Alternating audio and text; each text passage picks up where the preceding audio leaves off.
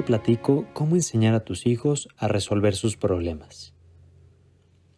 Para trabajar los problemas en positivo, hay que enseñar a los niños las estrategias adecuadas para resolver una gran variedad de problemas que sin duda se van a ir encontrando a lo largo de su vida. Aquí te doy algunos consejos. Primero, ayúdale a tolerar las frustraciones. No siempre conseguimos lo que queremos, y eso no tiene que ser motivo de infelicidad o de comportarnos de forma diferente. En el plano de la autoestima, tenemos que transmitirles que no tienen que desanimarse o deprimirse cuando alguna cosa que deseaban no la consiguen, porque no depende de sus esfuerzos, sino de otras circunstancias ajenas a ellos. 2. Evitar la sobreprotección. Cuando los hijos tienen alguna dificultad, debilidad, deficiencia o enfermedad, por lo general tendemos a sobreprotegerlos. Pero más que ayuda en sí, lo que realmente se hace es hacer cosas por ellos. Los niños sobreprotegidos desarrollan un autoconcepto que se caracteriza por siempre necesitar ayuda que alguien les diga lo que tienen que hacer y cómo hacerlo. 3. Fomentar que se relacione con grupos.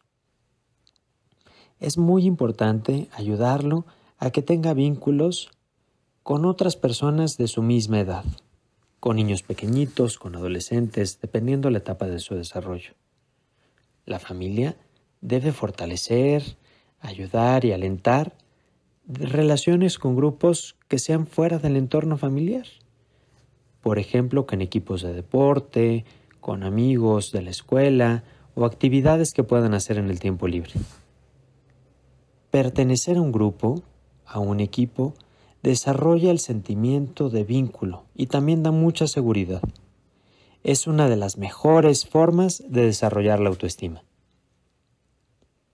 4. Fomentar su creatividad. La creatividad se aprende como se aprenden otros comportamientos.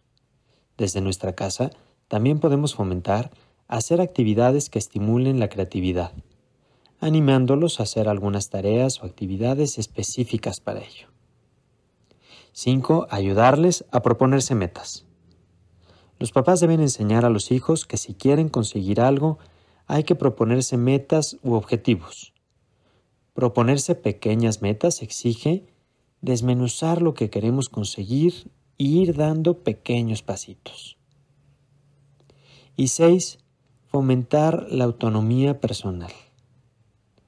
Un objetivo importante en su educación es que aprendan a valerse por sí mismos, inculcarles una sana autonomía, que no es una independencia irresponsable. Fomentar la autonomía personal les ayudará a desarrollar la autoestima. Deseo que tengas un excelente día.